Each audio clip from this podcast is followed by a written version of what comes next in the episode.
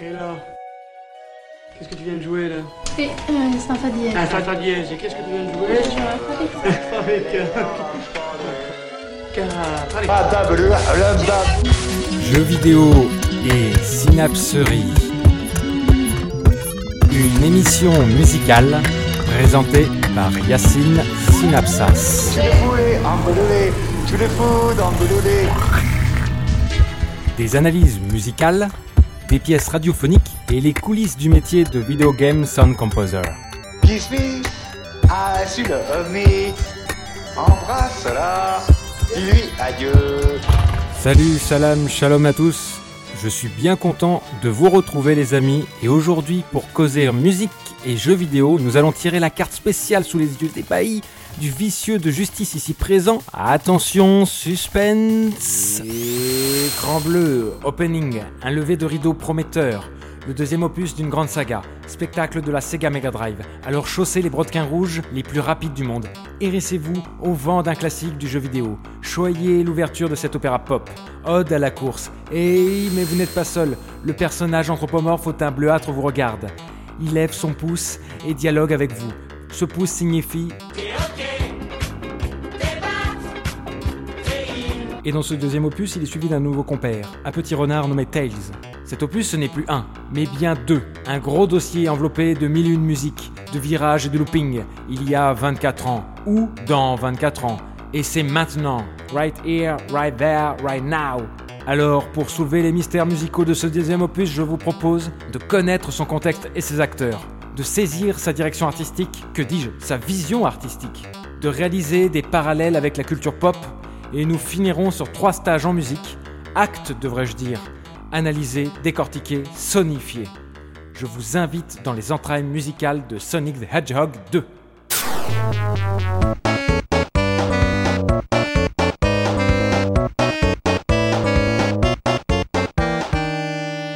Tout d'abord, permettez-moi de vous présenter Sonic, un hérisson bleu aux chaussures rouges, sprinter des collines et amateur de vitesse et de dash, roule-boule et saisit des items sur son passage éclair.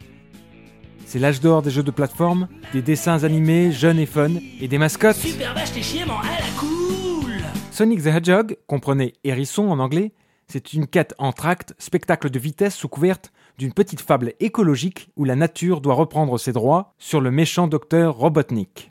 Ce savant fou, avilissant toute créature en robot froid et mécanique, et cherchant suprématie grâce à des émeraudes magiques cachées sur le territoire. Comme d'hab, quoi. Mais sur le marché du jeu vidéo, Sonic est le contraste parfait vis-à-vis de la star de Nintendo, El Mario. Sonic est bleu, rapide, voire très rapide. On peut désormais jouer à la guéguerre Sega Nintendo. Mais nous parlerons plutôt de complémentarité, et avec une attitude très inattendue dans le jeu vidéo. Sonic est une boule de flipper bleu qui se protège de ses pics et un animal paradoxal. On ne pense pas à un hérisson quand on invoque la rapidité. Cette attitude en fait un véritable personnage. Le comédien Cyril Sardin parle des trois personnalités de Sonic the Hedgehog. Le premier est Sonic lui-même, dans son propre univers, celui qui fait sa petite vie hors du jeu. Le deuxième est un mobile actif, manipulable sous la manette du joueur. Et enfin, le troisième est comédien. Il attend les consignes du joueur, du metteur en scène. Et parfois, l'acteur s'impatiente et se permet de briser le quatrième mur, c'est-à-dire qu'il s'adresse directement à nous, les joueurs. Ah, l'ego des acteurs. Eh, eh, eh, eh, mais il y a un personnage de jeu vidéo qui me cause là. Ouh, il faut que je consulte. Les contextes, acteurs et vision. Ensuite, comme toujours, pour entrailler tout ça, discourons de la préparation de Sonic 2. On part de la console 16 bits en 1988 qui adapte les grands hits de l'arcade Sega. Mais pour l'arrivée de Sonic the Hedgehog, c'est plus qu'une mascotte, il s'agit ici d'un feeling. Un feeling visuel, de gameplay et musical. Mais alors vous allez me dire, pourquoi j'ai choisi le numéro 2 Et pas le 1, c'est pas normal, c'est pas logique. Mais je fais ce que je veux, c'est mon émission. C'est mon île. Plus sérieusement, nous connaissons le succès de Sonic premier du nom, un tsunami des années 90, une pierre angulaire telle que les Street Fighter 2 pour le jeu de combat. Le 2, 1, non, 2. Sonic the Hedgehog, premier du nom, donne toutes les bases pour la suite, son originalité, sa fougue, sa nouveauté. Le deuxième volume viendra les sublimer.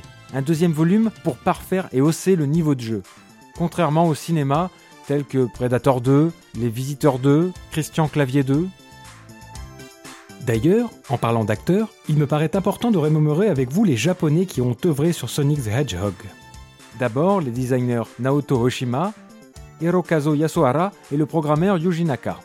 Ce dernier fut l'un des créateurs du jeu Fantasy Star, un jeu de rôle futuriste dont le bleu reflète également les couleurs de Sega. Cette équipe, parmi une véritable petite armada dans les couloirs de l'entreprise, se nomme Sega AM8 et devient pour la créa de Sonic the Hedgehog la Sonic Team. Cette équipe dédiée à Sonic ne procède pas comme à l'habitude. Elle fait appel à un compositeur externe, Masato Nakamura. Il est le bassiste et le leader du groupe Dreams Come True, très en vogue au Japon, d'ailleurs devenu en l'espace de deux albums seulement le groupe de pop japonaise des années 90. Dreams Come True s'inspire de la musique soul américaine de chez Motown, Earth, Wind and Fire, David T. Walker, The Supremes, Et voici déjà un parallèle, l'un de leurs titres récupérés pour la Starlight Zone de Sonic premier du nom.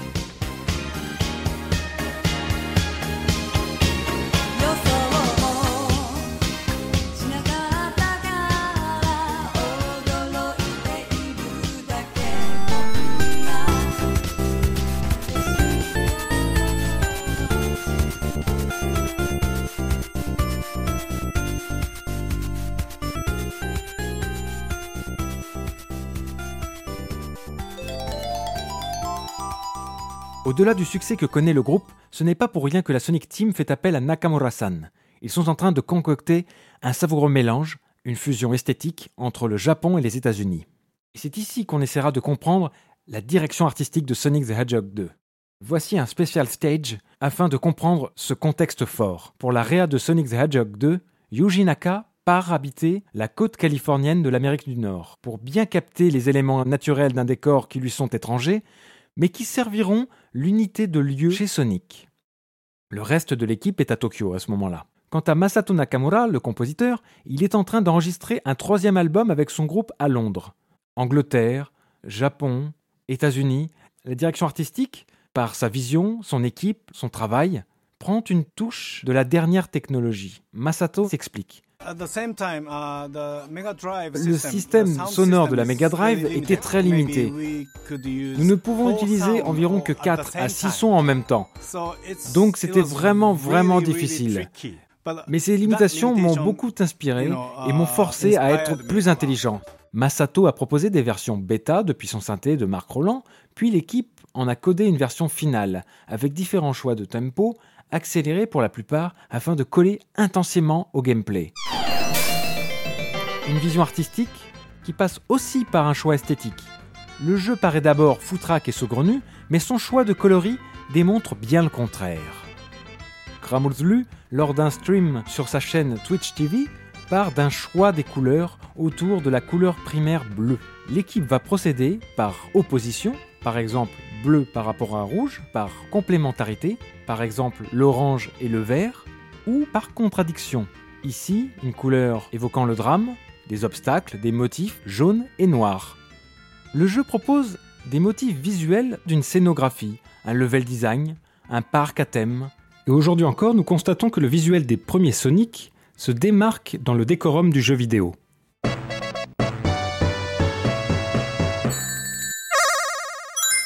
Et maintenant, grâce au témoignage de Masato Nakamura, nous allons comprendre comment un graphique de jeu vidéo peut inspirer un musicien. uh, L'équipe de Sonic m'a donné quelques indices. Ça ressemblera plus à ci ou à ça. Alors j'ai commencé à écrire des chansons.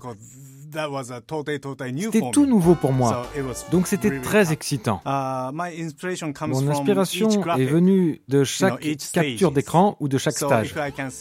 Alors quand j'ai vu la couleur rouge, je voulais que ma musique soit un volcan, ou quand j'ai vu la glace, je voulais créer une musique sonnant comme telle. Mon inspiration est venue directement des graphiques, hein, des stages en question. Entre ces couloirs de flipper et de grand 8, l'éclectisme est en totale cohérence grâce à la mise en valeur du rythme, du funk et des bruitages, tout ceci en adéquation. Repos et détente, l'association du jazz de Broadway et de Las Vegas dans le Casino Zone et That's Life de Frank Sinatra.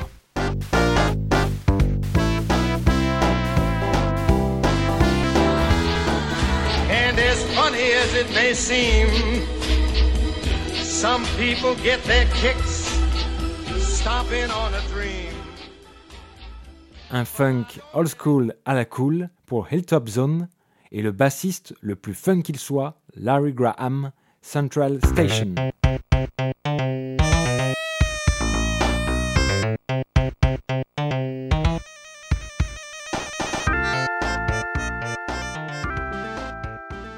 Pop synthétique, cuivrée aux tonalités majeures, qui pourrait symboliser la revanche et la puissance pour Metropolis Zone, Van Halen et les Pointer Sisters.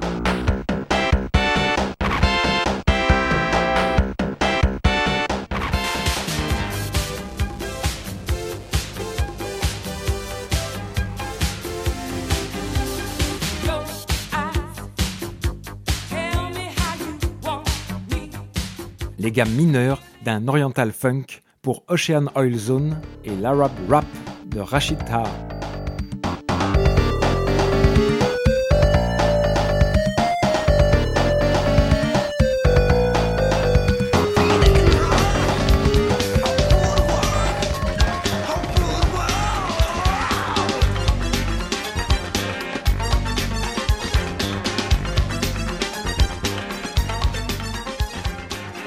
La musique du répertoire classique. Soudain, un boléro militaire pour la Wing Fortress Zone.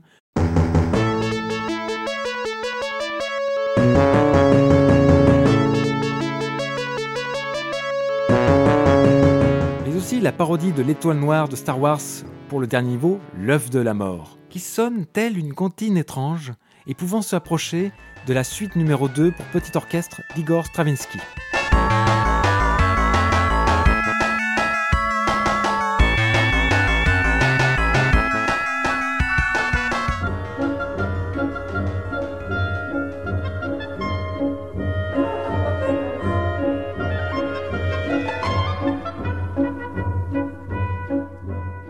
Et enfin, le New Jack Swing, courant éphémère du début de ces années 90. Mystic Cave Zone, la Casino Zone numéro 2, avec Bobby Brown, Every Little Step.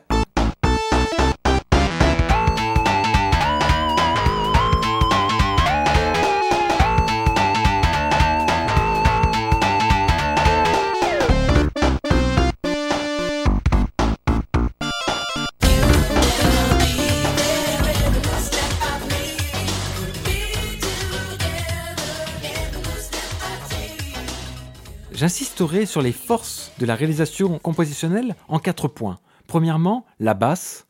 Masato est bassiste, rappelez-vous. Deuxièmement, le rythme claquant par la batterie funk de l'époque.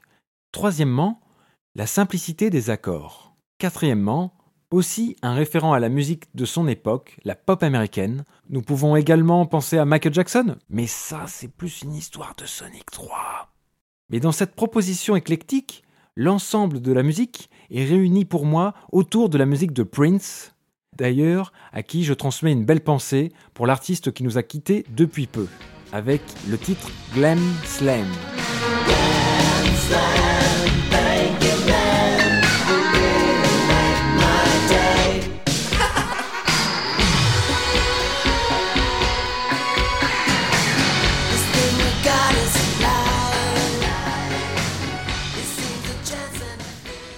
J'insiste à chaque fois, quitte à être lourd, mais nous devons comprendre que les compositeurs de jeux vidéo sont le plus souvent musiciens.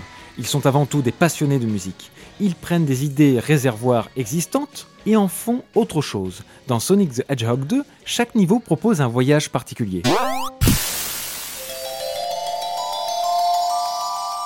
Maintenant, nous plongeons dans les trois premiers actes du jeu. Pour celles et ceux qui ne sont pas d'accord, eh bien vous pourrez faire vos réclamations au bureau des plaintes de Nesblog à l'adresse chroma.caramel.com en demandant l'oncle Gabi à l'accueil. Premier acte Emerald Hill Zone, la colline d'émeraude. Le starting block du jeu. le fief de Sonic, verdoyante luxuriance, monde où la nature se fait sauvage, harmonie des couleurs vert et orange, complémentaire du bleu.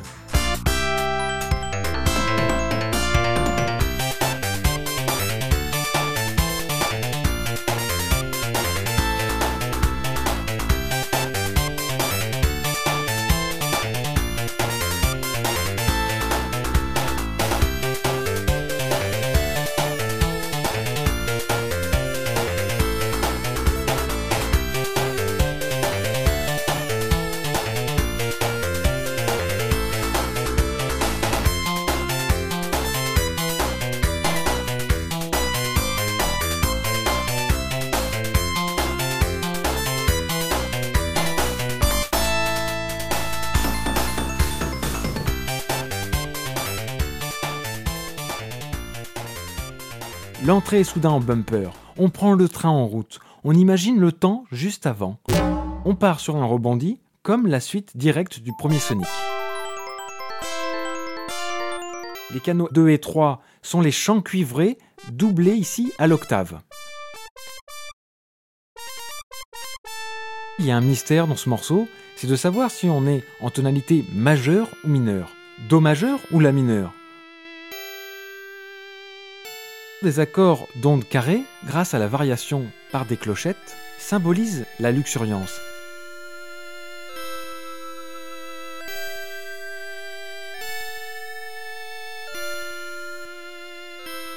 La deuxième partie est plus dramatique. Il y a un contre-champ et une affirmation de tonalité mineure, avec des accords marqués sur le temps à l'accroche.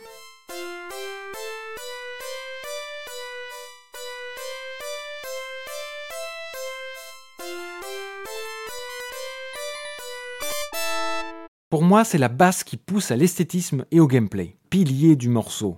De manière peu commune, cette basse est traitée comme un chanteur. Écoutons comme elle tricote.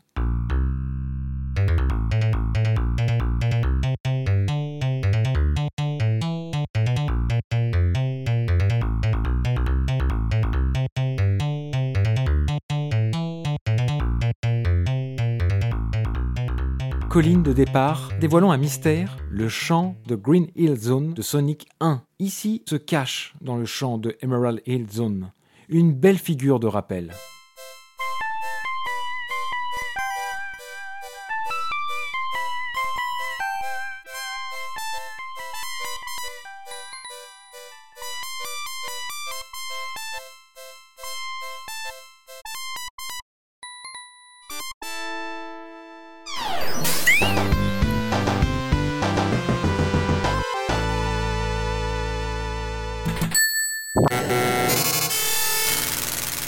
Et pour la deuxième analyse, voici la deuxième zone, le deuxième acte, l'antithèse de la colline d'émeraude, anxiogène raffinerie du docteur Robotnik, Chemical Plant Zone. Transition forte, c'est un niveau bien plus dur, avec une série de boucles dans un milieu industriel fait de gris, de bleu, de jaune et de nuit. Nous avions des plantes, plus aucune ici. Un niveau placé bizarrement, disais-je, mais ne serait-ce pas pour impressionner le joueur ou public par le vertige angoissant des tons contraires au premier niveau et garder le même tempo de course? Telle la démarche d'un album de pop, si les trois premiers titres du disque fracassent tout, alors c'est dans la poche. Ah, l'industrie du disque, Chemical Plant Zone.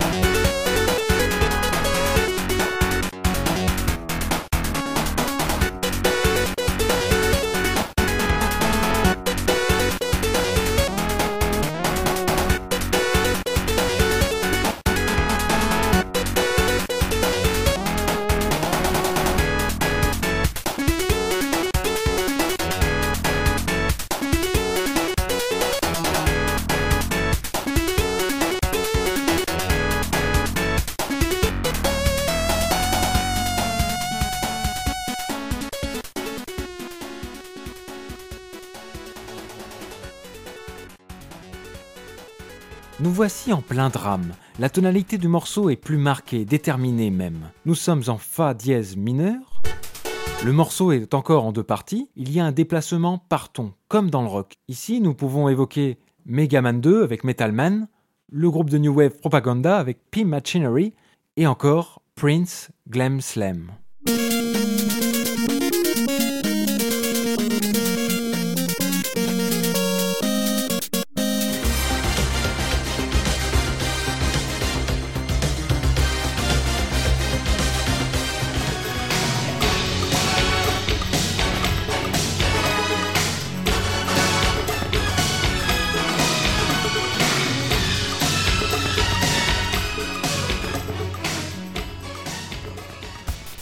Section basse batterie maintient toujours ce galop propre à Emerald Hill Zone. On est encore dans la même course. Le tempo est quasi similaire. La basse, elle, par contre, est beaucoup plus rock. Elle ne joue qu'à la fin de la première tourne, avec un appel vers le bas et donne la sensation d'un bumper.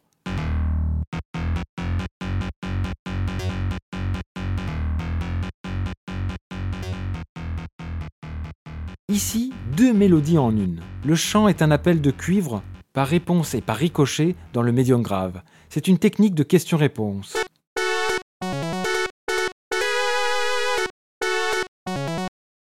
Le canal 5, cuivré, double le premier canal. Il est plus discret et permet de mettre en valeur le chant principal.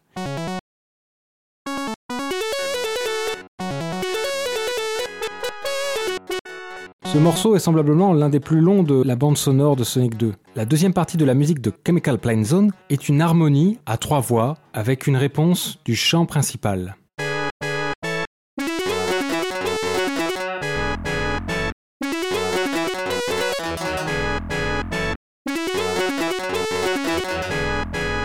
La fin se veut extrême et tendue, avec le chant principal qui se tord, digne des morceaux les plus rock. Dans le climax du morceau, c'est-à-dire le moment le plus fort, le plus tendu, il y a une accumulation musicale, par imitation, un peu comme un canon, qui se rajoute et qui densifie le propos.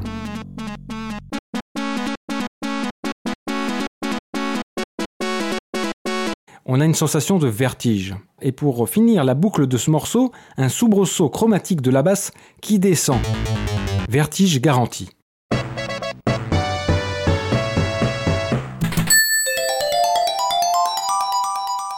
Le jeu se découpe en actes, ce qui soutient la bande-son et le level design de celui-ci, et nous avons sous notre regard une conception de film chapitré.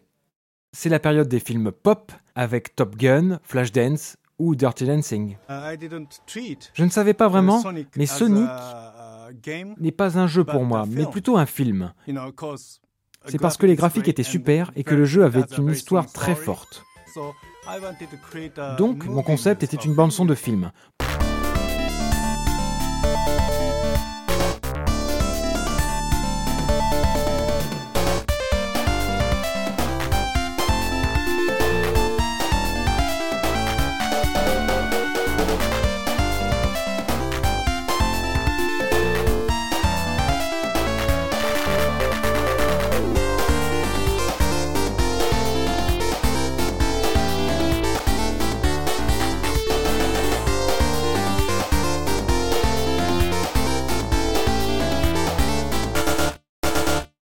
Troisième acte, troisième zone. Nous voici à présent dans une ambiance chargée, hostile, la jungle. Chargée également par son jeu d'action, nivelé par de l'eau, des ruines, des fougères et surtout un choix de parcours entre trois plans horizontaux. Une carte postale de la jungle, une évocation au film d'aventure, Indiana Jones, Tarzan, le diamant vert, l'Amazonie, du moins l'idée que peut s'en faire très rapidement un compositeur. Et nous voici dans l'Aquatic Rinse Zone.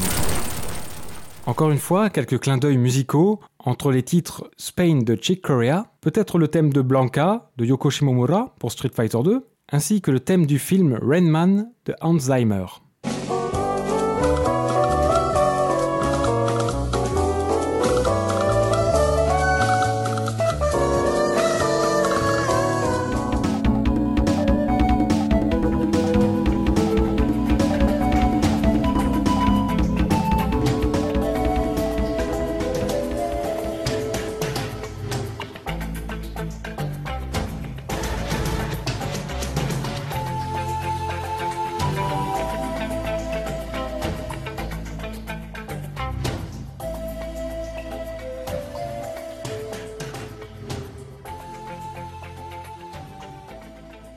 C'est un titre beaucoup plus court, mais également plus chargé.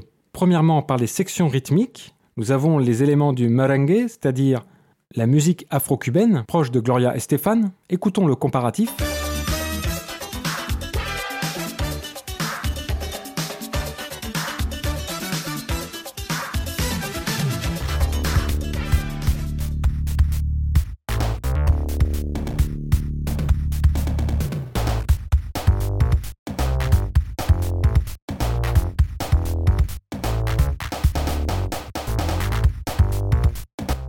Dans cette luxuriance, on a premièrement un appel en drame mineur, puis une réponse telle le ferait Tarzan. Puis la mélodie de Spain de Chick Corea.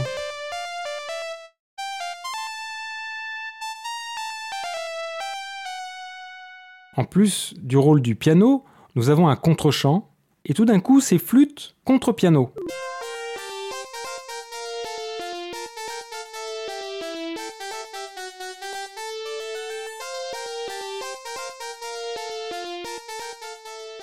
Pour terminer, un petit clin d'œil subtil, tout comme le ferait Green Hill Zone et Emerald Hill Zone, souvenez-vous tout à l'heure, ici les ruines d'Aquatic Ruin Zone pour Sonic 2 empruntent un phrasé de Marble Zone de Sonic 1.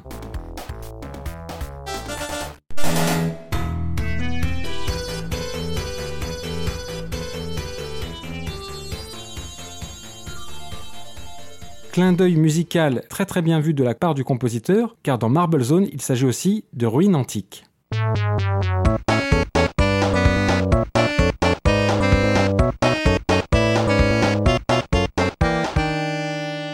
Pour conclure, Sonic 2 est fait pour la représentation, pour la démonstration, la répétition. Nous pouvons jouer sur sa rapidité, mais également sa recherche, sa collecte d'objets, et dans chacun de ces actes, nous pouvons choisir notre propre chemin. Le talent du compositeur, pour finir, c'est que Masato Nakamura a réussi à mettre la barre encore plus haute que l'excellent premier volume en matière musicale. Un éclectisme qui ne se perd pas, ceci maintenu par la puissance du funk et la simplicité de ses mélodies accrocheuses. Les contre-chants sont efficaces et bien placés. L'association de vertige et de vitesse, de l'aléatoire et de la compétition se mélange à un grand manège à sensations ou à la table d'un flipper. Bien sûr, le projet de Sonic 2 s'est basé évidemment sur le 1. Mais techniquement, j'ai dû plus m'investir. J'ai dû mettre la barre plus haut car avec le succès du premier, le public m'attendait forcément pour le 2. Et je ne voulais pas les décevoir. Ce qu'il faut peut-être retenir de l'OST de Sonic 2, c'est la carte blanche et la réalisation qui se déroule à merveille. Il est incroyable de penser que Masato Nagamura, en l'espace de deux OST seulement, a marqué l'histoire de la musique du jeu vidéo, tel un feu follet, offrant son art, puis repartant dans le monde de l'industrie du disque. Petit cadeau pour finir, et un cadeau de Masato Nakamura qui fait une dédicace, une surprise, à la production Sega en lui envoyant un titre de l'album de Dreams Come True en version démo pour Sonic 2.